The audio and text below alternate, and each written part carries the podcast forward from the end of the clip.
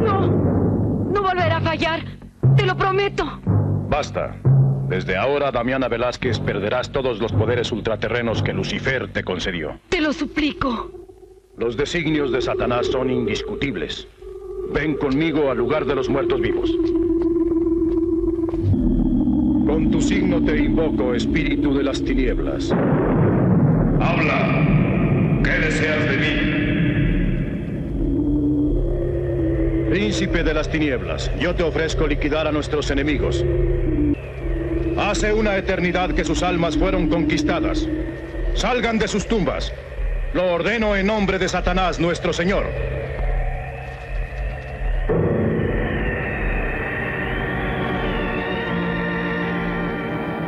Hola, ¿qué tal? Yo soy Cuauhtémoc Ruelas. Y yo soy Miki Brijandes. Y esto es Esquina del Cine. Y este, pues este es un programa especial. Eh, eh, se está llevando a cabo una edición más del el Festival de Literatura del Noroeste. Y aprovechamos la visita de Iván Farías. Señor Iván Farías, ¿cómo está? Hola, ¿cómo están? Pues muchas gracias por invitarme y poder platicar un poco más con, con ustedes y con su audiencia, ¿no? Que Que la teníamos pendiente porque hace ya... hace unos años. Como tres, Pero cuatro como que ya hay, años. ya hay una maldición Farías, porque la vez, siempre, la vez pasada también nos falló algo con la cámara, ¿te acuerdas? Nos falló con la cámara y creo que hubo un pequeño errorcillo con el audio. Y en no esta sé. ocasión la cámara tampoco respondió, entonces es una edición solo audio, que igual ya Bueno, tenemos sí, que, digo, los que nos han estado siguiendo todo este 2018 ya hicimos la transición sí. 100% a puro audio, porque es más fácil de producir y, y desde Sí. que estamos en Ibero Radio también. sí. Pero no van a poder ver mi belleza, entonces ni No, modo. no, no, ¿verdad? no te apures. Antes de terminar el episodio, Ponemos nos vamos una a tomar una foto. fotografía y la vamos a subir como parte de la, del, del encabezado de Así este nuevo es. episodio, ¿no? Pero eh, como mencionamos, Iván Farías es escritor. eh, es las razones también por las que ya en más de una ocasión ha venido para Tijuana y también es crítico de cine. Y eh, fue en base a la crítica de cine con la que nos hemos estado relacionando en redes sociales y a partir de ahí pues conocimos ya eh, tu obra, has sido coordinador incluso de algunas este, eh, antologías e incluso esta edición present- presentaste una junto Sí, con esta vez autores, ¿no? una, una, una antología Ajá. sobre lucha libre y policiaco, Ajá. que bueno, pues estaba va relacionada, ¿no? O sea, hoy Claro, que lo sí. presentamos, estuvimos platicando todo el tiempo de películas de, de, pues, de luchadores, principalmente del Santo, aunque no tuvimos la autorización del Santito. Esperemos que no nos demande por eso, pero sí hemos estado platicando sobre, sobre eso, ¿no? El cine, yo siento que el cine hermana siempre mucho. Con la A menos de que, a menos de que te guste el, el cine festivalero, entonces ahí sí Claro. te peleas con toda la gente, pero en general a los que nos gusta el cine siempre acabamos siendo amigos. ¿no? Claro, claro. Y lo interesante de eso es que no nada más, digo, presentas el libro, pero eh, el día de ayer, que estamos a 9, el día 8, que fue el 8 de noviembre, que fue la inauguración del, del ah, festival, diste dos charlas, una en Preparatoria Lázaro Cárdenas y otra en la Universidad de Tijuana, que es sobre cine y literatura, que es precisamente lo que Claro. estás diciendo, ¿no? Sí, así es. Ve- En la primera era en la Lázaro Cárdenas y así hablamos sobre... Ujú. Empezamos a hablar sobre Sherlock Holmes y obviamente, pues como la mayoría Ah, son ok. chavillos, eh, pues les tienes que hablar Ah, las de- de películas, sí las he visto. de las Robert películas ni No, ya esa, ni no, la serie, ¿no? no, la de Benedict Cumberbatch. de, de- Ya, yo me de vi la BBC. Y este, y bueno, pues empieza a platicarles y les empieza a decir que antes de que, de que existiera el cine, lo primero que se hacían eran obras de teatro. Y así era la primera adaptación, ¿no? Era como el primer, eh, pues la primera onda que, Claro. que si querías sacar dinero aparte de tu Sí, libro, sí, sí. tienes que hacer la adaptación de, de obra de teatro y ya ahí, ¿no? Ya nos fuimos. Y luego todavía me llevaron a otro lado, ¿no? Aprovechando que ya estaba acá, a un, un refugio que se llama Juventud 2000, Ok. eh, de, Ok, para migrantes. Ahí fue un poco Más un poco más ¿no? difícil, ajá. Sí, sí, un sí, poco más sí. intenso, ¿no? Pues hay muchos niños y cosas así. Y luego ya fui al CUT con los chavos estos de cine. No sabía que había una carrera de cine, creo que Sí. es muy reciente. Claro, tiene, no, Y- tiene ya como unos La del 10 CUT es reciente, la de UDC Sí, ya es la Tiene como unos 10 años, porque a mí me tocó que la yo estaba en UDC cuando la abrieron hace 10 años. digo. Ya. Pero en el CUT Entonces, y en el tiene CUT tiene como la mitad, ¿no? Tres, Cinco. como cuatro años. Cuatro Ajá, o cinco más o años. menos. Y bueno, una de las cosas que me gusta de venir aquí a Tijuana y a Mexicali, ¿no? Que fui el año pasado también fui a Mexicali, es que no son tan perezosos y tan Y sí, sí te ponen un poco más de atención y están más interesados en lo que te están diciendo.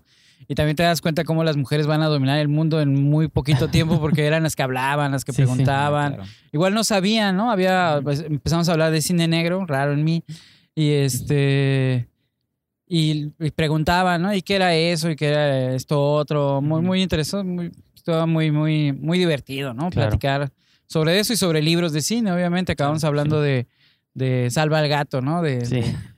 que algunos lo odian y a otros les gusta. A mí me gusta mucho ese libro, ¿no? De. Black Snyder, ¿se llama? Sí, Black Snyder. No, y pues es parte de, Sí. del, del juego este. Y, y lo que me llama la atención que tú dijiste y no hemos dicho, o si ya lo distinguieron, pues tú vienes de la Ciudad de México. Allá la dinámica es distinta, a eso te refieres, ¿no? Allá son más el público más disperso o más, más exigente en, en cuanto a atención o, o qué No, sientes? fíjate que, que lo que te das cuenta es que, no, o sea, no solamente la Ciudad de México, ¿no? He ido a Puebla, Toluca, Mm. así como que no les interesa, o como que les da flojera y ya Ujú. no, no, no tienen ganas, ¿no? Son- o, o lo que me pasó en algunas uni- universidades de paga era que se sentían que ya sabían todo, ¿no? Así que ya, que ya ellos ya. Porque lo que- estoy comprando el conocimiento.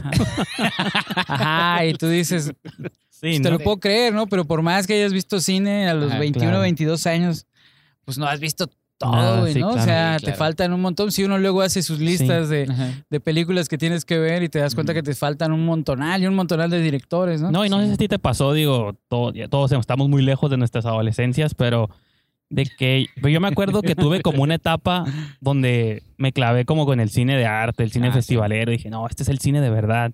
Pero Y- es normal, ¿no? Y como que pasó el tiempo y otra vez volví a regresar al cine que veía al principio, el cine comercial, los balazos, las patadas. Dije, no, esto, eso también son películas, ¿no? Sí, como sí. que creo que todo mundo tiene como estas fases y creo que cuando te aproximas pues a estos jóvenes te das cuenta que están como en esas fases también de pronto medio. Ujú. Sí, yo, yo pienso que, que hay como...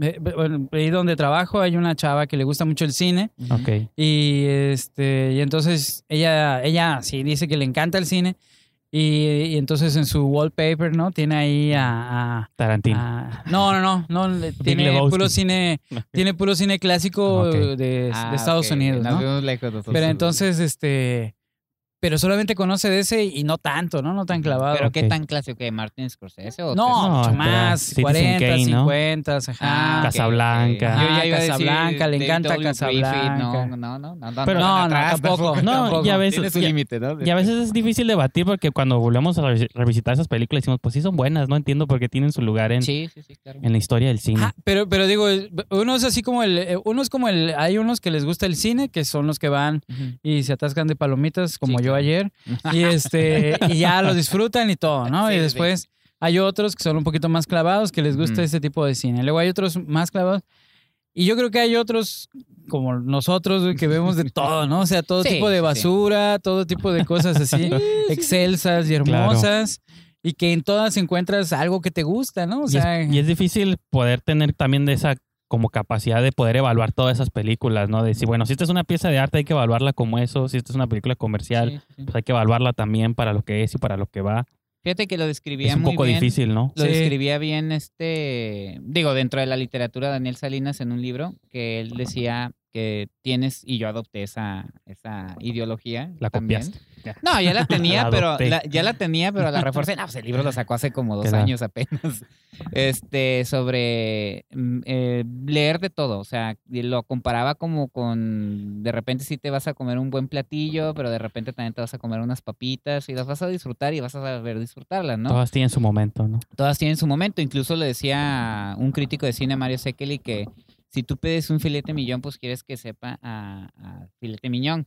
Dice, así te traigan un hot dog que esté bueno, pero si no te sabe a hot dog y te sabe a filete miñón, aunque sea algo bueno, pues no está bien, porque no es lo que te están ofreciendo. Eso era lo que, la, ay, mis analogías de comida, a ver si nos dan ahorita, ¿no? Pero no sé qué opines de eso. Yo me acuerdo que decía el Pepe Navar, de- decía una frase que se me quedó, ¿no? O sea, que se la escuché hace como 20 años. Era que, que había unas películas, y en especial unas películas Sí. mexicanas, que a la, de- a la primera de, de cambio se enseñaban el cobre. Y decía, pero qué cobre tan hermoso, brillante, ¿no? Que sabías apreciar esas cosas, ¿no? yo, por ejemplo, siempre me acuerdo de Comando Tiburón o, Siete en la Mira, ¿no? Que Ah, tú no sabes sé, que dentro de su sí. chafés, pero tienen algo, ¿no? Algo Pero que te no, gusta, algo, algo que funciona. Y Como que en ese no saber qué se estaba haciendo, se estaban haciendo cosas interesantes, Ajá. ¿no? Sí, y, pero lo mismo después te puedes ir a aventarte una película festivalera, ¿no? De, de, de nuca este, contemplativa. Y también sabes, ¿no? Así si vas a encontrar cosas. Yo, Sí. yo siento que yo no tengo problema, ¿no? Yo sí, Sí, puedo ir a ver cualquier tipo de cine. Y siempre hay un cine malo y un cine bueno, ¿no? No importa lo que sea. Yo, yo quiero remontarme todavía al pasado de Iván Farías y como porque todos tenemos como todo superhéroe tiene su historia de origen, ¿no? Yo sí quisiera saber cómo cuál es la historia de origen de Iván, o sea, cómo haces cuáles son las primeras películas que ves, los primeros libros que lees que te hacen como que tú digas, creo que esto es lo mío, esto es mi rumbo en la vida, ¿no? Esto es lo que Fíjate que la generación de mi mamá, de, de- de mis tíos, que eran como mis hermanos, Sí. eh, les decían que eran muy cineros, ¿no? Que eran, eran cineros. Sí, sí, sí. Entonces ellos llegaban y platicaban mucho sobre, sobre las películas, ¿no? Lo que Llegaban y a la hora de la cena se ponían a platicar de la película que acababan de ir a ver y que, nunca, que no era como nosotros. O sea, el, el- el funcionamiento del cine ahora es distinto porque tú ya llegas sabiendo mucho antes todo lo que va a pasar, quién está, quién sí. se salió, quién... Tú Hay llegabas, un divino Sí, consultas. sí, sí. de- Pues no Entonces tú esa base de datos. Veías que eran las 7 de, la, de la noche y decías, vamos a ir al cine. Entonces agarraban el periódico, lo, lo expandían y decían, Claro. ah, pues acá en el Cosmos, que es el que queda más cerca y es la hora. ¿Y qué película es? No, pues quién sabe, vamos. Y ya llegabas y entonces yo, yo digo que era bien hermoso eso, ¿no? Que de repente no sabías nada y, Sí. y, te, y la película te sorprendía y... O te llevabas un Ajá, o te llevabas ¿no? un chasco, ¿no? Sí, ahí. Y este, y bueno, llegaban y platicaban y, y las películas te las platicaban. Tampoco había eso del spoiler, ¿no? Yo me acuerdo que me Sí, platicaban toda la caray. Y era bien chingón, ¿no? Yo ya sabía que, que, por ejemplo, que era el hijo del diablo, Eh, este, en el bebé de Rosemary y no había Sí. problema, Ah. ¿no? Sí, O sí, al contrario, te agregaba como algo, ¿no? y Como decías, no, misterio, pues la quiero ir a ver, sí, ¿no? Por para ver eso. ¿Cómo se resuelve eso? Yo soy, todavía soy así, ¿eh? De- Y, y a- y así era, ¿no? Así era Sí. este, eh, la, en la casa. Y Ajá. entonces, pues no existía ni VHS, nada de eso. Me acuerdo que lo primero que llevaron fue un. Mi abuelo es de Tamaulipas, entonces, este, pues, tenía familia ahí. Y en la Fayuca Sí, pues sí. trajeron un, este. No, no, no, ni siquiera, un Super 8. Beta- Ah, ok. Era un Ah, Super 8, entonces ok, me acuerdo que vaciaron una sala y entonces pusieron una super sábana ahí del Seguro Sí, Social. sí. Les digo, quién sabe de dónde era. Y, este, y entonces apa- taparon, ¿no? Y entonces veíamos las películas y la Proyectadas, primera ¿no? película, En sí, cinta. proyectadas. Órale, qué chingón. Y la primera película que yo recuerdo así Pero, es la de ¿cómo? Domingo Negro. güey. ¿De Black Sabbath? ¿De la de Baba o No, no, no, no, no. Domingo Negro era de, de- era una Sunday, adaptación Sunday. de un tipo que están en el Super Domingo, así en un Ajá. super tazón, y hay un francotirador que les empieza a disparar y se empieza a hacer un desmadre, ¿no? Es una película Sí, sí, sí. de los 70 y que después supe que estaba recortada, güey, ¿no? Para que cupiera Ah, en el Super 8. Que regularmente lo hacían. De hecho, había versiones de Star Wars recortadas de la versión original para que pudieras verlo en el formato de Super 8. Entonces, No, pero esta duraba 40 minutos para que cupiera en el reel, ¿no? En, en Órale. el- Ah, sí, sí, así. sí. O sea, eran así no, súper recortadas. duraba como media hora. Decían, Ajá. había versiones de media hora. Qué loco, ¿no? Y esa era la versión que conocías, ¿no? Ajá, y- Ajá, y te quedabas así como, ay, güey, pues como que no explicaban tanto, pero estaba buena. Y este, y eso yo lo supe, pero ya muchos años, muchos años después en la lagunilla, Sí, sí. me compré un Super 8 de un señor que lo estaba vendiendo junto con una caja enorme de, De pe- de películas. Ajá, de cintas. Y este, y ya las puse y dije, ay, cabrón, me engañaron todo el tiempo, ¿no? A mí todavía me tocó en escuela ver ese tipo de Super 8. proyecciones con... No, no eran Super 8, de hecho ya era... O sí, sí eran Super 8. Eran la maquinita y la pagábamos sí, pesillos. ah, sí, para- pagabas un... Ajá, para ver esos películas. Me imagino que ese era el proyector que llegaban a tener. Sí, era, era un proyector, Sí, pues más o menos un poco más grande que una caja de zapatos. Ándale, sí, sí, sí. Y venían las cintas y entonces, pero también la piratería, güey. ese- era todo, eh, era, pues era piratería ilegal, ¿no? Porque No, que ahorita se cree que es un fenómeno reciente, pero siempre ha estado la posibilidad de copiar películas, ¿no? Yo me acuerdo que llegaban, y eso era así súper sorprendente, ¿no? Porque llegaban y, y pues era nuestra casa, era una casa respetable, ¿no? Entonces llegaban y tocaba a alguien y entonces era un tipo así como en, en traje que llevaba un maletín grandísimo. Entonces le decían, pásale. Y yo decía, ¿y ese señor quién Está es? no?" vendiendo Ya productos. llegaba y abría el maletín y eran un montón de... de- Ya, ya habíamos comprado, ya habíamos comprado un- una beta, una beta Max Ah, de Sony bueno, ya habíamos comprado, ya la había comprado el abuelo seguramente. Sí. Y este, y sacaba así las películas y decías, órale, son piratas, ¿no? Y Y las como te llegan ahorita, escondías. pero con los discos o con los USBs, ¿no? Ya. Pero la escondías, había como un tipo de vergüenza, así, de, de ver esas cosas. Entonces, Sí. y luego había el intercambio, porque obviamente comprabas una y luego ya tenías que intercambiarla. Y me acuerdo que por eso me, me traumé con Mad Max, porque Ahí sí la viste. llegó la, la 2, llegó la de... Sí, el guerrero del camino. El Guerrero del Camino, y entonces durante un chorro de tiempo yo creo que le agarraron al pobre tipo. Y este, durante como un mes estuvo nada más esa peli, yo me la aventaba y la veía y la veía y la No veía y me la aprendí, ¿no? Sí, me sí, la aprendí. A mi primo le pasó distinto porque le pasó con Pinocho, entonces él sí se le jodió la vida. No se ha suicidado. No se ha suicidado. Pero dejó de decir qué, pero- mentiras, ¿no? Al menos. Por lo menos le sirvió de lección, ¿no? Sí. Pero, No, pues Pero había un ritual, había un, había un ritual muy, muy grande de, la, de las películas y entonces cuando te hablaban de una película, como te costaba mucho trabajo conseguirla, era, era Sí. verdaderamente así como sacramental. Sí. Cuando lograbas tener el topo, por ejemplo, ¿no? En esta, en est- Versión en esta japonesa, versión. Con subtítulos ¿no? chinos, japoneses, ¿no? Yo me acuerdo que la primera vez que la vi también. Sí, también la Y vi. ya sí. la ponías y entonces hasta sentías miedo. y Entonces sentías así como ¿De que dónde viene esto, no? la pinche VHS No, y- iba a y empezar a la- soltar rayas. Y porque hasta la calidad de imagen, ahorita que estamos acostumbrados a ver todo en HD, Ajá. o sea, eran películas que hasta como eran de generación, estaban degeneradas, o sea, la, Pues la cinta, la pues, cinta, sí. Sí. hasta parecía que Tenías que estar adivinando Sí, las sí. caras. Pero para eso estaba el maravilloso tracking. Para que Pero- la pero ya después de muchas veces de usarla, ya no pues sirve, es que ya. estaba estira y No, pues a veces- mí se me reventaron A mí algunas también. películas Sí. así. A mí el exorcista parte 3 la reventé de que, de que ya no aguantaba el tracking y sí. nada más. Pero había un ritual así Ajá. como Sí. muy de, de- de- Era de respetar al tipo que había visto muchas de esas películas porque, pues no cualquiera, ¿no? Y entonces, este. Pues luego ya empezó a cambiar eso y entonces ya cualquiera te dice. No, es que no has visto el topo, ¿no? Ah, claro. Entonces, en, en dos, tres, y tres minutos ya el, Sí. el, morro la le dice. descargas, ¿no? Ah, sí, ya la vi. Pero no está tan buena, ¿no? Ah, bueno. Y ya, entonces es- se rompe como ese, como ese ritual porque dices, no, no, no, o sea, es que Pierden la magia, tienes ¿no? que verla, ¿no? Ajá. Tienes que verla, tienes que tomarte el tiempo. Sí, sí, sí. Y bueno, para mí el cine siempre fue eso, güey, ¿no? Así principalmente fue ni siquiera el objeto, ¿no? Ya después ya me empecé a fetichizar, El a disco, comprar la película. cositas o el muñequito. ¿Crees que todavía se pueda dar como eso de alguna persona en algún lugar del mundo que tenga como esa obsesión con las películas sin necesidad de como esa habilidad de estarlas viendo una y otra vez o, o esta es la película que acabo de descubrir y es como mi nueva película favorita? Pues no sé. Pues yo cre- creo que como, como tienes que decir que ya la viste, güey, Ajá. se rompe, ¿no? Ese rollo. Pero, pero no, sí, o sea, por ejemplo, ahorita que reestrenaron varias películas de terror, Sí. en el cine, pues veías así cara de. Bueno, fuimos a ver la de este, Evil Dead Ujú. Y volteabas a ver y, y encontrabas miradas de complicidad de. Ah, güey, la estoy volviendo a ver en cine. ¿Tú fuiste ¿no? el que mencionaste la función de Halloween? Sí, Sí, que mencionaste que era maravilloso ver una sala llena con la película y ver los créditos de John Carpenter en la pantalla Sí, grande. era otra, hermoso. Por primera vez, me imagino, porque a nosotros no nos tocó verla. No, sí estuvo aquí. Bueno, no la no, vimos, no, pero me sí estuvo refiero aquí. a su Ah, año de estreno en el 78, ¿no? Yo la vi cuando Ajá. reestrenaron, este, cuando sacaron la de Scream Encuentra Halloween, o cómo se llama? Ah, H- este, H- H20. Halloween H20. ok, ok. Eh, la reestrenaron y fue la primera vez que yo la pude ver en cine y también Ajá. fue choqueante, ¿no? Sí, sí, sí. Sí, que es una experiencia que igual no te, no, no. Y todavía era cinta. de lado. No Ahora, era cuatro. Así no era cuatro- película todavía, ¿no? Que Sí. te voy a ser sincero, te digo, y creo que también nos ha tocado a nosotros.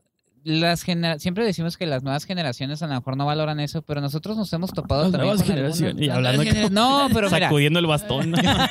pegándole a la pantalla. Esos ¿no? malditos. chamacos. Bájense No. césped, ¿no? Pero, eh, y nosotros nos hemos llevado sorpresas gratas, digo, incluso con colaboradores de la revista como Giovanni Romero, Alberto Villescusa, que son este chavos que andan, que le andan apenas Sí, viendo películas, 20, consumiendo. Que, ajá, que están consumiendo películas que sí les gusta la memorabilidad, incluso del, de conseguir este cosas referentes a las cintas. Ajá. Entonces no sé qué- qué- co- con qué es lo que nos topamos, porque de repente sí generalizamos, pero incluso... Bueno, pero siempre va a haber personas Ajá. fans del cine, pues, ¿no? No, No, pero, pero- incluso tú lo has vivido en estas pláticas en la universidad. ¿no? Pero yo lo que me refiero es al, al, al verlas en el cine. Ajá. O sea, que, que por ejemplo te dicen del, del topo y entonces te tenías que esperar Ah, bueno. sí, a verla sí, en una función y eso, y entonces era como el shock, y entonces vértela en un celular, güey, el topo, Ah, pues no tiene el mismo punch. Yo había visto muchas veces, ¿no? Soy muy Sí, sí. obseso de Halloween, me gusta mucho esa, en especial y de, y de The Thing, ¿no? También Ah, me, gusta mucho. Sí, sí, sí. Y la primera vez que vi The Thing en, en, el, en el cine fue como si nunca lo hubiera visto, güey, ¿no? O sea, Sí, que te absorba la pantalla, que sientas así el sonido. No, y el tipo de película, pues que hasta la fecha yo creo que quien la vea no pierde su fuerza. No hay muchas películas como esa, La Mosca, que no pierden su fuerza aunque las veas ya casi 30 años después. ¿no? Pero tienes que llegar también como con reverencia. Bueno, güey. O sí, sea, sí, tienes sí. que llegar así con, con una cosa así de voy a dejarme sorprender, no voy a decir que yo soy súper chingón, Ajá. porque si no, todo el tiempo estás el- como ajá. con el freno en el O- coche, güey. ¿no? O hay Sí. personas que las ponen y ya, ay, está viejita esa película. Ah, no me bueno. gusta. Y ya tienes tu primer barrera, pues, ¿no? De que hay gente, o sea, que quiere ver a alguien en el resplandor y, pero ¿por qué está aburrida? Pues está tan lenta, ¿no? Es que No, pasó. así no es, tienes que ver, quererla ver, que ¿no? Pasó, tiempo, hace güey. po- pasó con Halloween y lo mencionaron en un programa de cine. Este, una de las eh, colaboradoras sí dijo que vio Halloween de John Carpenter y no, pues que le dio risa, que no le hallaba el chiste. Y yo me, me estaba así como retorciendo en mi, con mis audífonos porque dije, no, o sea, te lo paso como de, de gente que a lo mejor o no le interesa o, o como dices tú, ¿no? Los ven y dicen, ah, películas viejitas, pero me, me sorprendió que en un programa de cine dijeran que estaban riendo con la película y que pues esperaban que la nueva entrega fortaleciera, no sé, dije yo, ¿cómo, cómo, de qué están hablando? güey? ¿Qué está pasando aquí? Me quedé, sí. que ya regresé al tema que tú dijiste. Sí, querer, sí, sí. fíjate. Sí, porque pues no es como un coche, ¿no? O sea, no, no, no el, el nuevo, la nueva versión es mejor, ¿no? Ya está mejorado. ¿Por qué suena así ese motor? Pero parece que así las quieren vender, pero así parece que las quieren vender. Hasta yo me doy cuenta desde el título, pues, ¿no? Halloween. O sea, no le llamas Ah, no, Halloween ah. 10 o 11, no sé cuál es la que Ah, sigue. sí. Cuando le llamas a una película con el mismo título, o la de Total Recall que sacaron hace unos años, o. Robocop, también es una manera de decir, lo anterior ya no existe, niños. Miren, esto es lo nuevo. Es lo mismo, pero diferente, pues, y eso es donde yo también siento ese choque. pues, ¿no? No, y Total Recall, la, la, Sí, la de Lynn Arnold Wiseman, es, Ah, la original. es así, Paul Sí, sí. Master. es un Pues pinche es- monumento y la otra, de No, verdad, sí. hasta da lástima, hasta dices, ya, pobre Colin Farrell, ya. No, ya lo dejaron en paz. ya Es de Len Wiseman. Es de Len Sí. Wiseman, ¿no? Sí, el de Underworld. Sí, no, muy mala, ¿no? Pero sí, muy pero es que también es eh, también el tratamiento que le dan a las películas, ¿no? Yo creo que de ahí... O como que se les olvida cuál es la esencia, porque bueno, ahorita que hablas tú de Verjoven, Verjoven siempre había como un, hay algo de autor, crítica, ¿no? sí, Sí. de autoría, de autoría, que ya cuando ves una versión dices, pues es que ni siquiera creyeron que era una película de aventuras espaciales, cuando Sí. no era eso, pues claramente, o igual la de Robocop, la primera, pues de que, ah, pues es una película de un robot que dispara y mata gente. No, no, o sea, ya estaba Verjoven diciendo otra cosa, pero Sí. los que la rehacen se van con la idea de los efectos. decía pues. Leonardo Verhoeven- García- ay. Leonardo García dijo una vez, dice, cuando el, imagínense ese guion de Robocop, o sea, la, la, la del 87, dice, en manos de Sylvester Stallone, la historia hubiera sido otra, dice. Sí, Pues sí. como Judge Dredd, la que hizo. Ajá. Más o menos. ¿no? Pues esa fue del juez, fue producida Sí, por pues él. también está el, Y no tiene nada que ver con la No, que o sea, el traje de Robocop está inspirado en Judge Dredd. El mismo Robotin lo ha Pues, dicho. y Paul Verhoeven decía que era una versión de Cristo. Ajá, sí, sí, sí. de Robocop. Ah, de hecho, sí. en el detrás de Que cuando le están disparando, Ajá. es que es la crucifixión. La y- mano, y- luego- Ah, está- No, y luego resucita los cuantos días después. No, sí. Ajá, sí, decía sí. que era su versión de Cristo, ¿no? No, sí, sí. pues pues con razón la película es tan Sí, sí. particular, ¿no? Sí, sí, sí, tiene una visión totalmente distinta.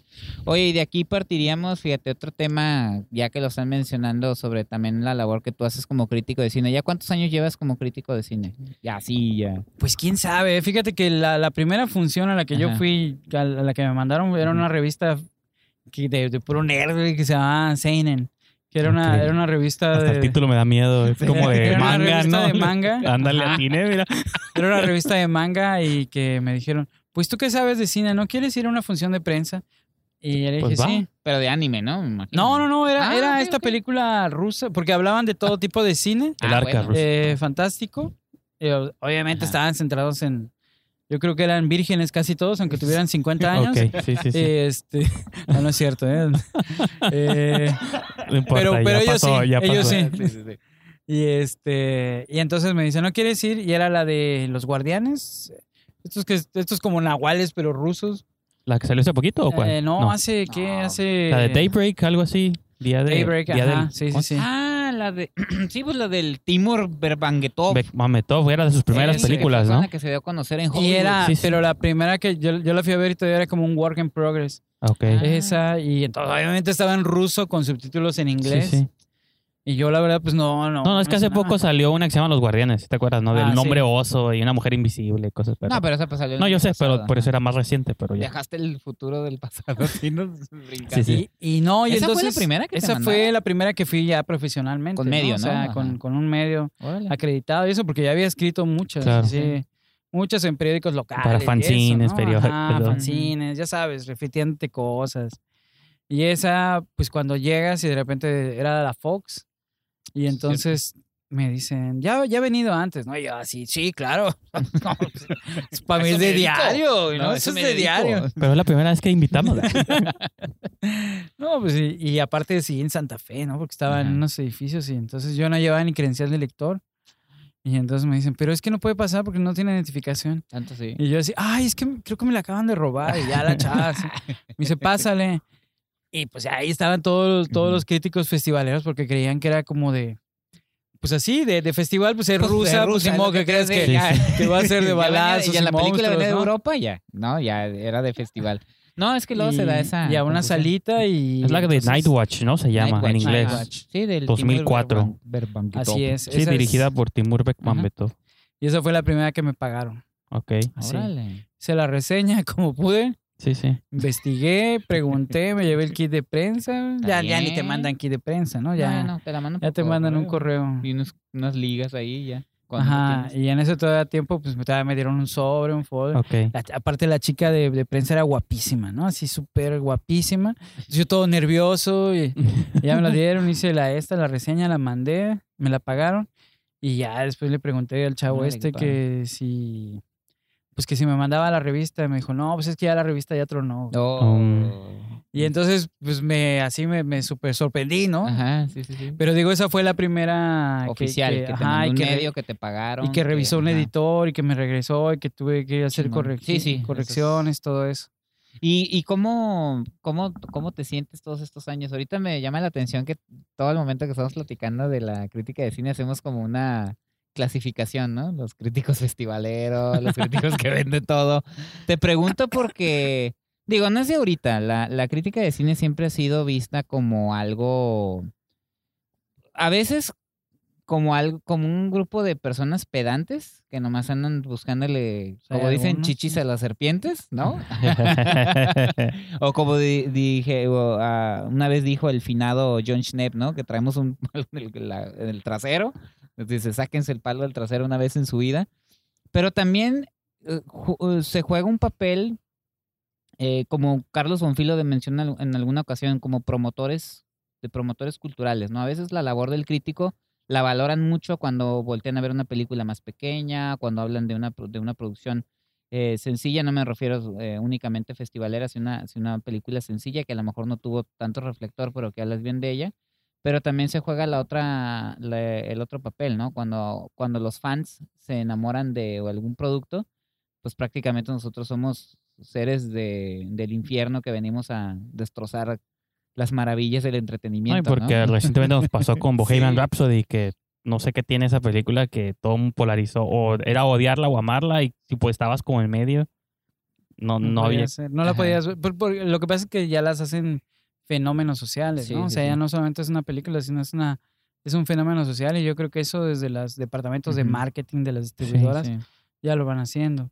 Eh, yo, yo, por ejemplo, yo le debo mucho a los críticos y afortunadamente con el tiempo, con los críticos que empecé a leer y que ape- aprendí, a fin de Ujú. cuentas acabé conociéndolos y de algunos de ellos acabé siendo amigo. Ujú. Eh, yo aprendí mucho de una revista que se llama Dicine, Sí. que, que llegaba esporádicamente, no sé si haya llegado aquí. No. A Tlaxcala llegaba en, en un puesto de revistas, porque yo se la pedía a la chava que distribuía revistas, que le decíamos la china, ¿no? Por obvia razón estaba bien china la morra, un chinilla así de su cabello, y este, y ella me la traía, yo creo que como, pues, yo creo que le daba como lástima, y llegué, traía dos y me daba uno, siempre me la guardaba.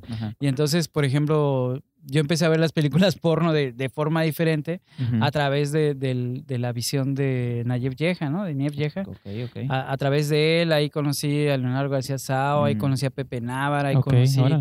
a Rafael Aviña. Mm. O sea, le- los leía, ¿no? Sí, y entonces sí. eh, lo que entendí que era la crítica era que era un tipo que tenía un cierto conocimiento no solamente de- del cine, sino de, de ciertos contextos y que, se, y que el cine, y que no podían ver de todo, ¿no? O sea, o podían ver de todo, pero tenían que explicar solamente como de una cierta cosa porque era imposible decir todo, ¿no? O sea, era imposible que tú eh, pudieras escribir de Bergman y que después pudieras hablar de esto o de aquello Claro. este, como que te tenías que, que especializar. Y había unos que pues, para mí simplemente eran repulsivos, ¿no? Y los leía y decía, chale, pero ¿por qué? Este quién, tipo no le gustaba, ¿no? Así da determinada cosa. Pues es que eran tantos, eran tantos Sí. ahí en la revista. O sea, escribían cerca de 20 o 30 personas sí. y reseñaban todo, todo lo que, todo lo que se estrenaba en Pues México. eso está suave también, porque también te sirve como tipo guía, pues si ya tú determinas como público o persona, esta creo que sí, pues sí, como guía, de, te das cuenta cuál te interesa, cuál no te interesa, con qué autor te alineas más tú, con cuál dices, no, este de plano no. Estilo sí me gusta. este no yo, cuando, cuando yo me di cuenta que, que mis gustos que me daban pena y que criticaban a los demás eh, eran algo válido y, y algo interesante y creo que ese es uno de los valores de la crítica fue cuando Pepe Nava, Rafael Aviña y este y Nayef Yeja sacaron este libro, esta revista de Somos que se llamaba El Otro Cine Mexicano. Ok. Y que para mí, yo todavía la tengo, la, la guardé en una bolsa, la tengo ahí guardada, porque para mí era así como una enciclopedia, ¿no? Así Ujú. compendiaban un montón de películas que Sí, yo no sí. conocía y que, que había algo que hacían que me gustara, pero que decía, híjole, pero es que cómo me puede gustar esto si está bien feo, ¿no? Si Algunas películas hecho, que vinieran eso. ahí.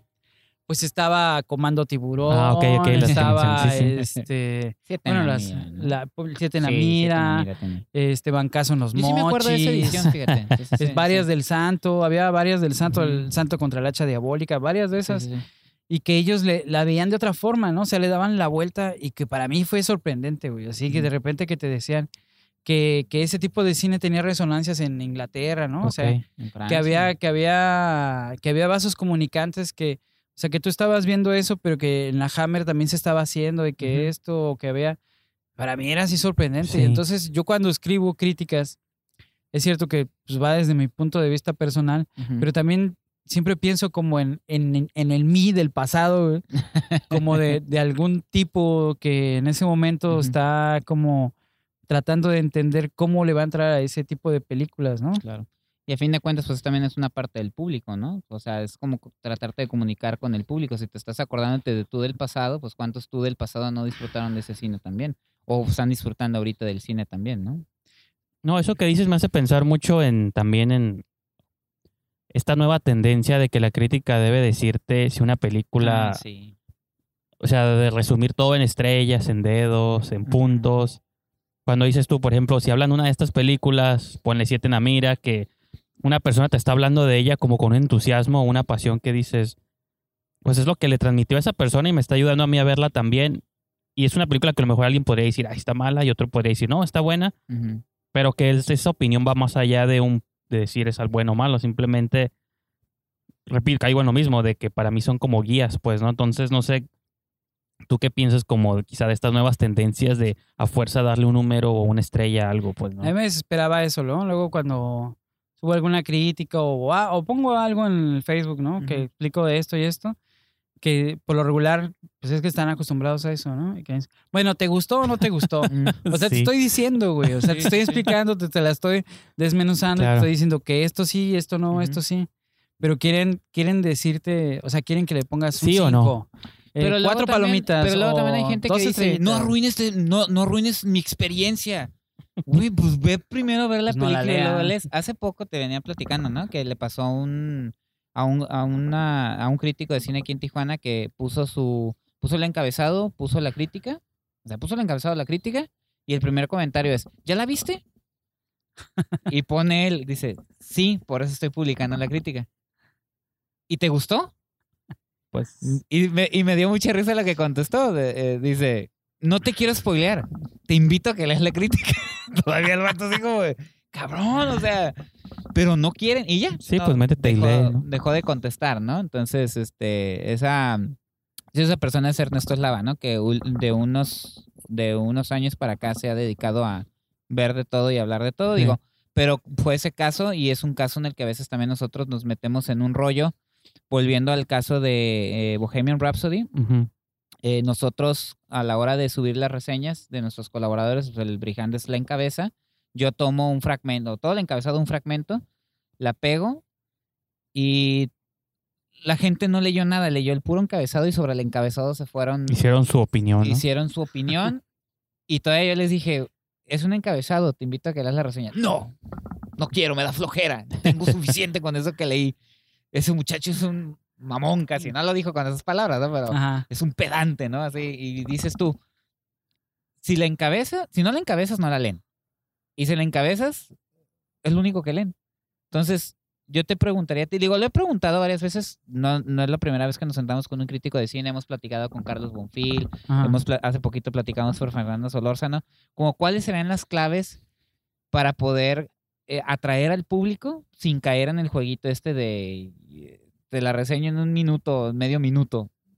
Vela a ver, ¡woo! Y ya, ¿no? No, pues está difícil. Yo Sí. creo que, yo creo que así como, pues, yo, yo espero que, que haya, gen- haya gente que le gusten mis críticas y al que no le guste, pues ni modo, ¿no? O sea, no, no, yo no, yo no puedo hacer fácil, ¿no? nada por, por eso. O sea, yo estoy trabajando, trabajas por, por, el, Sí. por el cine que te gusta, estás trabajando para hacer un estilo y pues ahora sí que si no les gusta, o sea, yo, yo no les puedo poner, le voy a poner 4 de 5, 6 de 10. Tengo un amigo uruguayo Ujú. que, él, que él reseña muchas cosas y él sí pone, ¿no? 6 No, de y, y 7. la crítica no es de que Y- lo hagan o no lo hagan, todos lo hemos hecho y lo Ujú. podemos hacer, pues no, o sea, no, no, no es tanto como el odiar ese formato, sino de que eso es ya al parecer lo único que, que el espectador busca o persigue, pues de, eh, hay como un bloque o el texto completo y le das como, te deslizas hasta abajo nomás para ver qué le puso en la calificación. Ey, sí, sí, Dices, sí. pues eso no, Sí, porque aparte es mucho más que solamente eso, o sea, no Sí. son como carreras de caballos. Y este, porque hay un contexto, hay varias, varias cosas, ¿no? O sea, los actores, si está producida, de un- si está hecha de un libro, o sea, si hay unas versiones anteriores, pues tienes Claro. que estar mezclando y, sí, y la y a que te remite a otras películas y cosas. Y a veces pues simplemente te equivocas, ¿no? Como ha pasado, o sea, te equivocas y, y la película que vapuleaste de repente te das cuenta con el tiempo que está bien No, sí chida, ha ¿no? pasado muchos clásicos del cine hace que- poco, ¿no? Bueno, que- a uno le pasa, ¿no? Sí, sí, también. De que luego las revisitas en unos 10 años y dices, no, esta película estaba suave y no puedo creer que en ese momento no la aprecié o cosas así. Sí, ah, por, por ejemplo, del, me, me, me hiciste recordar al documental este de El Paso de la Tortuga, que es el documental que produjo Guillermo del Toro sobre los... Ayotzinapa. Sobre Ayotzinapa, no me acuerdo cómo se llama el director. Sí. Y yo le, le decía a un amigo que, que como documental es malo. Sí, sí, O escuché. sea, la- como documental es malo. Es, está mal Sí, sí, sí. hecho, No, no tiene un formato. Digo, lo que cuenta es, terrible, eh, es eso, vale por eso. Pero si tú lo ves como una pieza cinematográfica, es mala. Y entonces un compa así me escribió eh, encendidamente diciéndome que yo no podía tomarla como una pieza cinematográfica, sino que era una pieza de, de activismo. Y yo le decía, pues sí, Mm, güey, pues tú la ves así. Yo la estoy viendo como una pieza cinematográfica, tiene- como veo un montón de documentales, Sí, ¿no? sí, sí, sí, sí. Y le digo, y como documental me parece malo. Tiene muchos errores. Y le empecé a enumerar y no, se enojó el compa bien. Sí, es que luego es eso lo que... No, a mí me pasó hace poquito, bueno, no sé si has visto el documental del de Brian De Palma que le hicieron hace unos dos o tres años. Que era Es de sobre eso. 2015, ¿no? Eso. O sea, Era una retrospectiva sobre sus películas que está suave porque es Brian De Palma, pero a mí como estructura de película es nomás él sentado así en una mesa y la hora y media, nomás porque está entrecortada su entrevista con clips de sus películas y eso está suave, pero si lo evalúas como documental, pues no, no tiene nada de dinamismo, es nomás él hablando ante la cámara, ¿no? Sentado. Sí, pues sí, tú Sí. ya lo viste Sí, también, ya lo entonces... ¿No lo has visto? No, de Palma no, nada no. más se llama, es de 2015. De hecho está, está, está padre porque como que... No, sí, digo, está suave ese ajá. aspecto, pero por ejemplo hace poquito sacó HBO uno de Spielberg Oh, así se quedó y ese está mucho más dinámico Ajá. y tiene como otros elementos mucho Pero es que he más estado padres. viendo solamente de, lucha, de luchadores y de boxeadores documentales y hay unos muy Tú buenos. sí viste el del Hijo del Santo, ¿no? Sí, sí, sí. Y ese como documental funciona y eso que el Santito me cae muy mal, ¿no? O Sí, sea, yo sé, por eso te como- pregunto. Sí. Pero ese como documental sí funciona muy bien, llega, Ok. se llega a meter a muchos grados, pero yo creo que el, el documental más chido que he visto de lucha libre es el de el que acaba de sacar HBO sobre André el Gigante. Está muy bien hecho, está muy bien armado, muy bien cómo va contando toda la historia, cómo va metiendo clips, imágenes, este, pues el auge y la decadencia, ¿no? De, de un tipo que parece ser como de fantasía, pero que en verdad existió, ¿no? Fue el que levantó Canek. Ajá, fue el que levantó Canek. El luchador mexicano. Así es. datos ahí. Pero es un tema también que te gusta a ti mucho, la lucha libre, ¿no? Te- Sí, me gusta mucho. Fíjate que los deportes, por ejemplo, a mí el béisbol me aburre, perdón. Pero, pero como películas, No, no, para haré- haré como que no escuché. pero para películas, para documentales, oh, Ajá. es increíble, Claro. cabrón, o sea, es, es muy bueno, ¿no? Entre el O sea, béisbol y el fútbol americano, para mí son los deportes más cinemáticos, ¿no? Sí, sí, y el menos es el totalmente. fútbol, el fútbol soccer. Sí, han La verdad, intentado no. hacer y todas son re no le han- no malas, le han dado, no, ¿eh? No, No- no, no no, no funciona. Creo que Shaolin Soccer es la, pero eso está más pero, sea, la mejor. la mejor. Porque ¿Cómo pero- tiene donde sale Pelé? Una de los La- 70. este, el de la Victoria. escape. Victory. Ah, Victory. Ándale, sí. Victory. Escape a la victoria, le pusieron en español. Que es Sí. de John Houston, de hecho. Y Sylvester Stallone sale como portero. Ajá. Este, Michael Caine, Pelé, este, ah, ¿quién era? Oh, había otros futbolistas Había argentinos un argen- ajá. que acaban de ganar el campeonato del 78. Mala, mala, como ella sola. a Tiene mí sí me gusta, a mí sí me gusta, pero acepto que no es lo, no es lo más Tiene ahí sus cosas Te gusta porque es fútbol y la nostalgia te da. de- como el Atlético San Pancho, ¿no? De Pues Gustavo está, Loza. ¿no? Gol Sí. también está mala, ¿no? Las de, pero va de mal en peor. De la primera va mal. ¿Cómo se llama la de Kira Knightley que- juega fútbol Eh, según? Binley Beckman. O sea, sí, Beck-. Bendit like Beckman. David Beckham, Sí, ajá. Hay otra de, de un chavo que ya sabes, así que es alcohólico y juega para el- los Celtics ajá. Ah, y no este, de la Liga Americana y entonces no puede ver a su hijo y empieza a ver a su hijo porque su hijo entrena fútbol Y de ahí. y él se vuelve el entrenador, ¿no? Ok.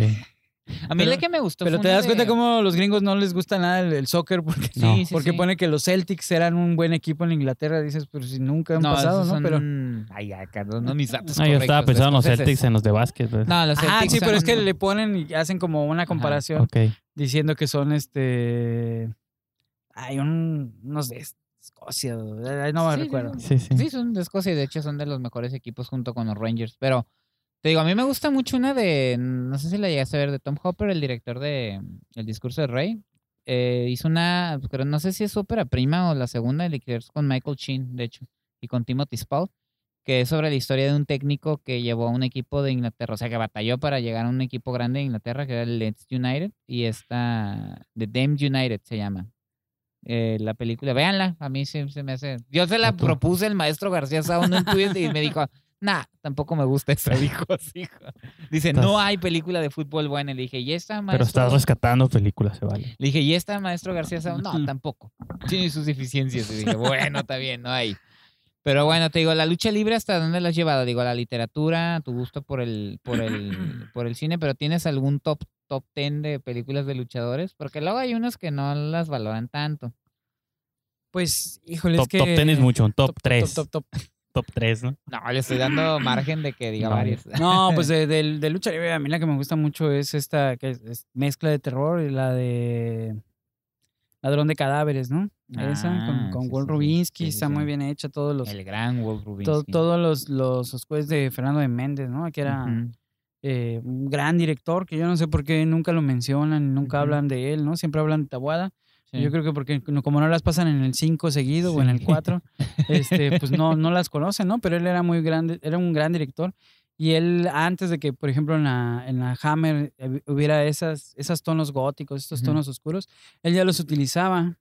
Y aparte, eh, antes, de, antes de que se pusiera de moda como la urbe, él ya utilizaba la urbe, ¿no? O sea, la Ciudad de México la convirtió en una, una urbe oscura y hablaba muy bien. Hay, hay un diálogo de, de, está, si no mal recuerdo, el cavernario Galindo con, Black Shadow ya desenmascarado. Empiezan a platicar. Yo nunca conocí a Black sobre- Shadow con máscara, fíjate, en las películas siempre lo vi sin máscara. Se la quitaron muy pronto. Sí, sí, sí, sí. Es Sí. una historia muy larga y es sobre Sí, lo que sí, estoy escribiendo. Estoy Ah, haciendo una novela sobre eso. ya ves. Spoiler. Este tiene un diálogo ahí donde ellos entienden qué, qué significa la lucha para ellos, Ujú. Eh, que, es, que es muy interesante. A mí me gusta mucho, mucho esa película, la he visto, la he visto varias veces.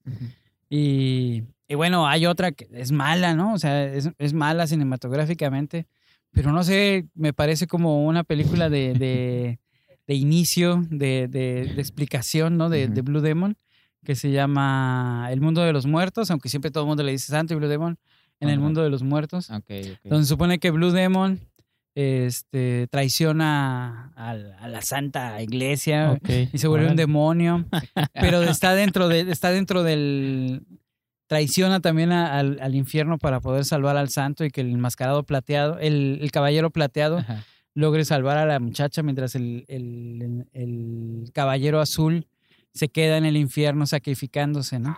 Pues. Pero lo que está muy loco es la parte final de la película, porque lo ponen, le ponen como una gelatina roja al, a la al, al- ¿cómo se llama? Al lente. Al lente, Ajá. y entonces todo se ve rojo, y eso da una locura, y luego meten pedazos Pues eso de, todavía de lo usan en la nueva Suspiria, eh, te advierto para que...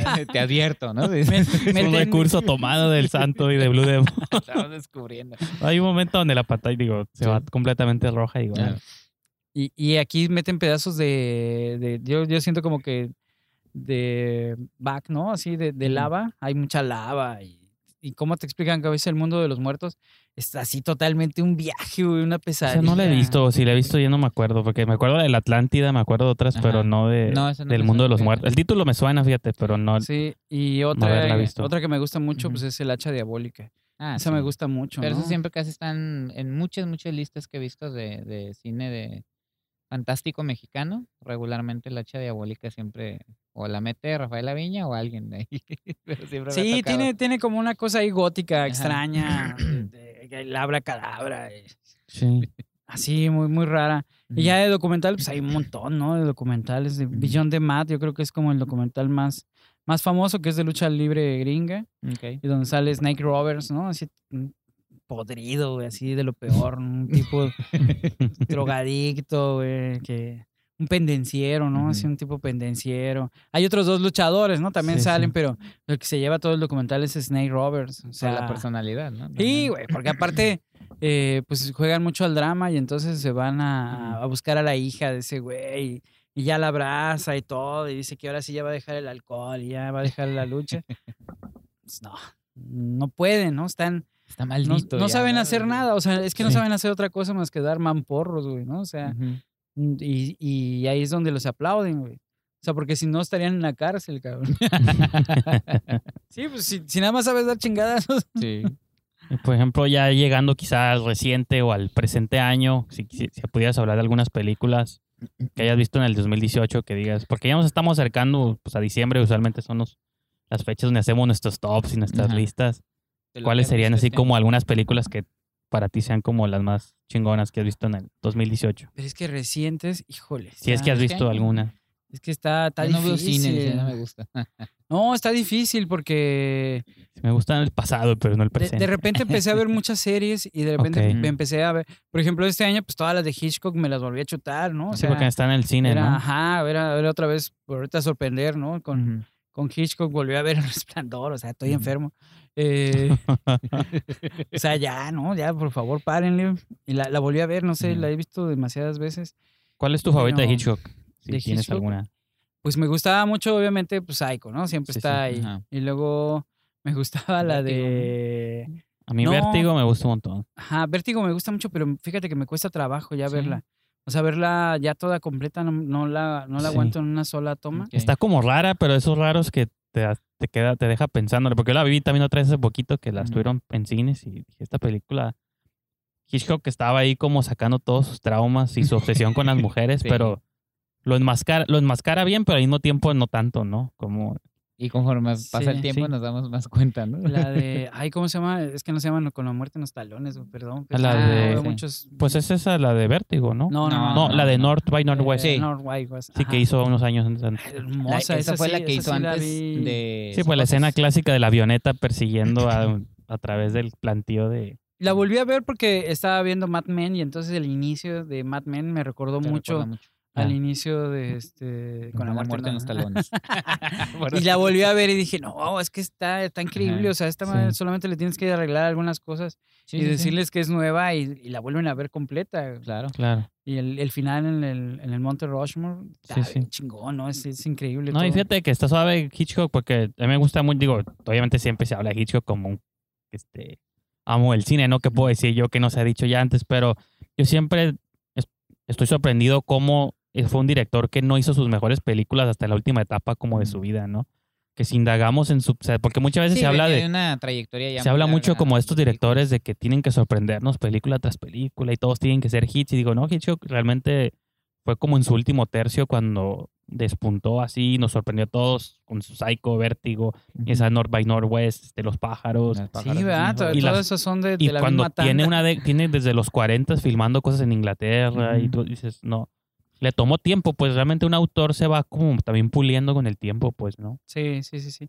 Más que él era como un artesano y luego Claro. ya fue volviéndose un maestro, ¿no? Sí, que fue lo que le admiraron mucho los franceses, ¿no? Esta idea de que sí puede haber autores en el cine, ¿no? No todo es una máquina ahí de... En el cine comercial, Sí, porque en a el fin cine de com- sí, cuentas aparte, bueno, Hitchcock sí. era cine comercial. Pero eso no le quitaba los, lo- la, la visión de un autor, como ahorita que vemos, incluso llegamos a ver películas de Hollywood, incluso llegamos a ver películas de acción, que le, le puedes eh, ver la, la, la- la autoría, ¿no? O sea, el tipo está produciendo, dirigiendo, coescribiendo Sí. y, y se mete al, a la- a la- al cuarto de edición, ¿no? Si es posible Sí. también. Pues sí, Es como Robert Rodríguez. Sí, ya, Ándale, ya, re- sí. ya recordé una película que vi este Ajá. año, la de Annihilation. Ah, esa, esa me gustó mucho, me, me, me dejó muy choqueado así. Alex Claro. Garland, ¿no?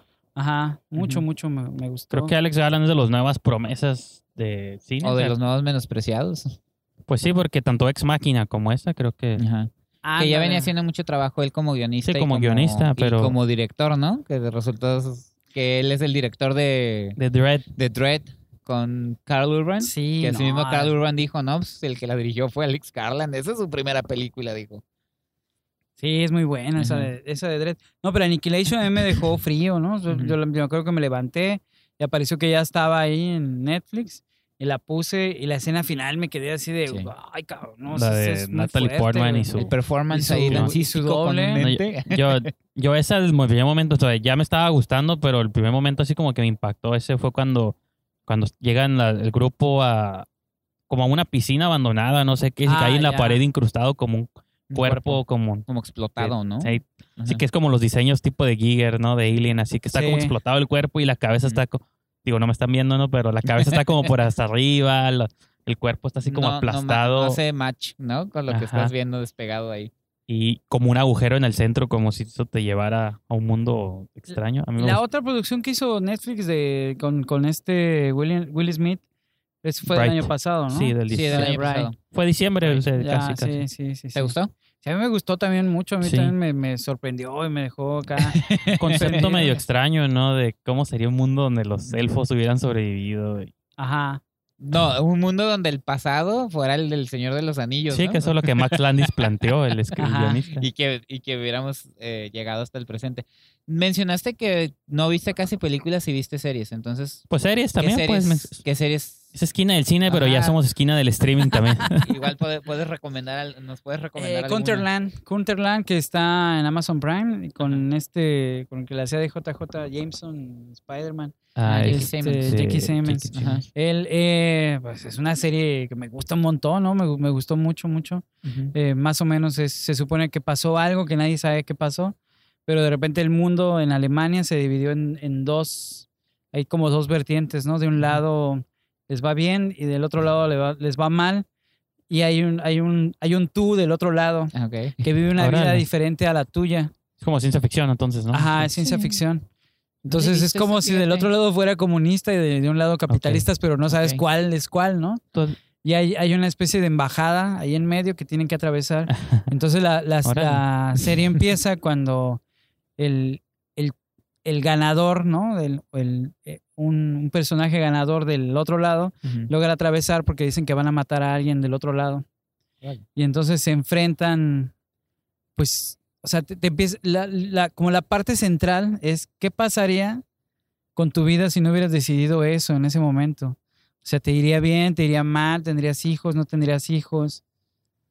No había escuchado, fíjate, de esa serie No, yo. y yo es, es ma- buenísima, es así ciencia ficción con policíaco y, y aparte con, con Todo esta lo que te gusta, ¿no? con esta con esta onda de, de, de la amenaza roja, güey, Ajá, ¿no? sí, sí, así sí, sí, de, sí. de la Guerra Fría. No- O sea- ¿Nunca has visto la una que promueven también, la de esa del castillo High Castle? ¿Cómo se llama? Ah, The Men the Men in High the Castle. es como una versión alterna también de qué hubiera pasado si los nazis ganan, ¿no? Creo que esa es la Sí, premisa. Nunca la he vi- visto, pero no Vi sé. un par de capítulos, pero No, la verdad no se, me, se me hizo un poco pesada. Ok. Ah, ok. Y dije, o sea, se ve que está buena, pero como que necesitas un poco más de tiempo para esta, ¿no? Para digerirla. No, es que me a- recordó esa idea de mundos paralelos, ¿no? Donde Y aparte en esta, en ese momento estaba viendo la de Bosco, la de Botch. Ah, sí, que la estaba recomendando. Mí en me encanta, güey. Es así, es policíaca. policíaca totalmente y de Los Sí. Ángeles, ¿no? O es una adaptación de las novelas. de novelas. ¿Pero quién que es está que Michael Connelly. Sí.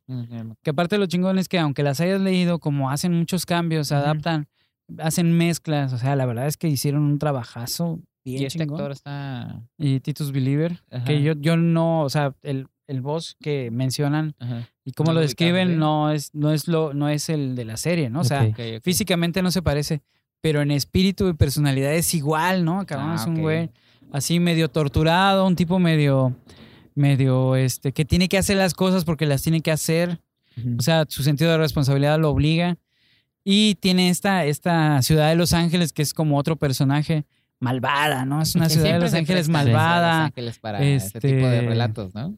Sí, no, o sea, es, es esa ciudad que, que aunque tú vayas a Los Ángeles no la vas a encontrar, ¿no? No, pues, dices, ¿dónde estaba esta? O Cuando ves. Nueva York en el cine, pues me lo metieron de otro modo, pero no. O hasta, sí, cualquier ciudad, hasta Tijuana. la ven de un modo Pues en el ahí, cine, ¿cómo- nosotros cómo la vemos de otro. ¿Cuál fue la serie que no fue la de Colosio, no? ¿Dónde La vimos recientemente en Tijuana, Ah, pero en serie, en película, ¿no? en película, ¿va? Sí. Sí. También otra, otra película, Sicario, ahorita que están diciendo, la de Ah. Sicario 2, La también me gustó ¿Te mucho. gustó?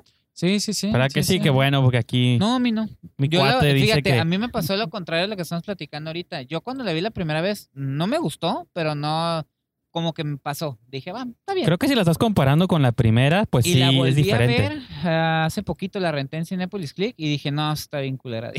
No me gustó. Dije, no, está, está rebuscada, está, no sé. Pues Digo, a mí me gustaban las secuencias de acción, como cuando están en el, en el desierto, esa Ajá. caravana, el convoy y Sí, llegando. sí, sí, no, las secuencias están chidas. Sí, pero- sí, sí, tiene todo, tiene todo eso. Pues como western, es un western, este. A primera a mí me encantó. Es un La western de- con La primera es mejor, sí viste la Sí, original, no, Sí, la la primera de es, es un golpe, güey, en la, en la pinche nariz. No, y creo que ¿no? los Sí. personajes tienen mucho más claros sus arcos, pues, ¿no? El de Emily Blunt, el de Josh Brolin, todos están hasta Bueno, pero es que aquí del se pierde, ¿no? Aquí Emily ya lo Blunt. hicieron más caricatura, ¿no? Y yo siento más- que al final el personaje de Josh Brolin como que medio me lo No, sí, todos los traicionan, Al creo que- principio era malo, malo, pues no malo, malo, sino era ambiguo tirándole a... En la primera todos eran Ajá, ambiguos y aquí sí ya se van Y acá más. de repente Josh Brolin, el personaje de Josh Brolin ya está, las decisiones que tomó al final a mí Es casi no- hasta como el héroe, ¿no? A cierto Ajá, punto, dije, y no, era el... dije, era no es el- antihéroe. Ese no es el culero que yo vi en la primera, Sí. que, me, que, que se me hizo chingón, pues este ya es...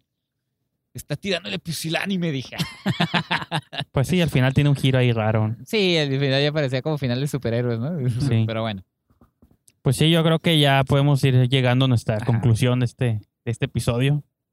No sé qué más quieras No, este, pues comentar. eh, señor Farías, son de, sus credenciales, dónde lo puede seguir la gente, dónde lo puede leer. Pues- Es muy activo usted en Facebook, cuenta muchas historias que se topa usted en las calles. Es que me ¿no? pagan, me pagan por estar en redes sociales, Sí. entonces tengo que aprovechar para también alimentar las mías. No hay día que yo Este- me meta a Facebook y no lea una, una pequeña historia de una, una experiencia que viviste en la mañana, en la tarde o en la noche, ¿no?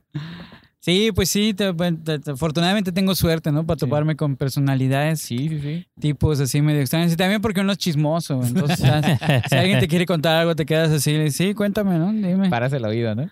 Sí, pues, pues sigo, los publico ahí en Playboy, ahorita Ah, ya me han llamado más bien para hacer crónica. Está bien. Al jefe le gustan más ya las crónicas que, que las reseñas. Y este y bueno, pues estoy en, en redes sociales, Iván Farías, siempre está una foto mía. En Twitter, también últimamente me he metido a Twitter, más que nada como Sí. para andar stalkeando gente. Claro.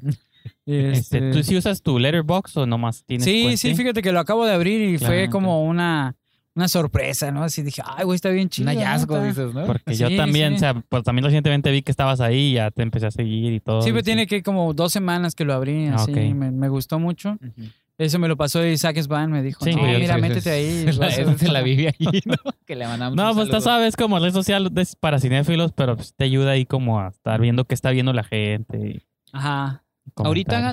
¿Qué libros eh, tienes? ¿Cuáles libros están a la mano? Te digo también para que los, los que nos están escuchando pues tengan la oportunidad de conocer, de ir a comprar tus libros y, y este y pues conocer tu, tu trabajo literario, ¿no? Pues eh, va ahí de parte de la crónica. eh, tengo un libro que va a salir en el 23, 24 de noviembre, que se llama Crónicas desde el piso de ventas, que durante cuatro años trabajé en, en una librería y bueno, pues cuento todo, cuento muchas cosas, muchas anécdotas. Pues se relaciona con lo que dices de que te gusta estar este, meticheando, pues ahí estás. Sí, no, pues estás, ar- estás arreglando acá los Claro. libros y estás oyendo lo que dice la Pero, es- gente, güey, ¿no? Pero eso también es una habilidad ahí que menospreciada, ¿no? De que, o sea, sí, hasta para eso tienes que tener como Estilo ser para recep- contarlo, No, y ser pues, receptivo ajá. y decir, ok, quiero escuchar lo que habla la gente o lo que vive la gente. Porque hay mucha gente que les puede pasar de largo esas historias, ¿no? No, y saberlo contar sin bajeza. No, y aparte, bueno, y Y aparte. una, y una cosa, pues que, que yo entiendo que yo no soy el protagonista, ¿no? O sea, Ajá. yo soy Ah, solamente el, chismoso, güey, ¿no? El O sea, en realidad al, que le pasan las cosas interesantes son a los güeyes que oigo, ¿no? O sea, por ejemplo, el- la última que me tocó esa del taxista, güey, que me contaba que dormía, güey, en su Ah, taxi. se me hizo bien Y ya se iba a Tultitlán, güey, nada más los fines de semana a ver a su familia. O sea, yo no estoy haciendo nada, No, nada no, más que oyendo lo que ese güey me Sí. contaba. y- No, de hecho platiqué esa, esa que, eso que publicaste, lo platiqué en una charla que tuve con unos amigos, ¿no? Y un compa mencionó esto de unos taxistas, estos, wow, qué gacho. Qué gacho porque es una dinámica bastante difícil. pues, sí. Pero también tiene parte de comedia, ¿no? Cuando dice de los de los cochinos que no se bañan Ah, de, ya, de, sí. de- de Nesa o de dónde? No, de ahí de, de la delegación, hay unos que ahí de la delegación Que Cuauhtémoc no que se no se bañan. Pero bueno. Y Eh, bueno, pues va, eh, va, ¿va va de ese? eso el libro y el próximo año sale un libro Ajá. con Nitro que es de cuentos. pero los que ya tienes. Eh, ah, bueno, ahí tengo una novela policíaca que se llama Ajá. Un plan perfecto. Ese lo sacaste hace como un Hace año, año, y años, medio, año, y medio, sí. más o menos. Y luego está la antología que sacaste también. Antología ajá, que se llama México Noir. Ese está bastante, bastante bueno. Y tienes la, yo creo que ya se acabó. Por ahí debe de haber algunos en, la ah, coordinación que hiciste de, de- en Bueno. nada podría salir mal. Eh, ajá, es una sobre robos. Ajá. Entonces, Ahí. eso todo eso lo pueden encontrar en, la en librerías. Digo, los invito para que conozcan la, ya la parte literaria y la parte de crítico de cine, pues en Playboy, ¿no? Que es ahí donde Sí, tienes ahí. la- ah, a veces luego la subo en Medium, ¿no? En Medium está bien chido. Ahí se aplica eso de entrar por los Es artículos, ¿no? A. Playboy, pues sí. Pues sí. Sí, entras por y los si no, también comparte las ligas, ¿no? También. Sí, sí, sí, Entonces, ahí también. están. si no quieren comprar la revista. Pero, señor Brijandes, yo creo que con eso cerramos. Eh, eh, yo creo que los invitamos nada más a que ingresen a las redes sociales, Facebook Esquina del Cine, la cuenta oficial de Twitter que es arroba esquina del cine. Eh, ¿Usted dónde lo pueden seguir? Me pueden seguir pues también en Twitter, en Instagram y Letterboxd, la mejor red social para cinéfilos, eh, en arroba brijandes o diagonal brijandes. Y con eso nos despedimos y nos vemos hasta la próxima. Hasta luego. Hasta luego. Gracias a Dios y a ti, Santo. Y así, el hombre escudándose en su fe, logra vencer al mal y escapar de las tinieblas eternas, para resurgir y buscar los senderos luminosos, en donde la luz de la verdad y del bien brillarán por siempre.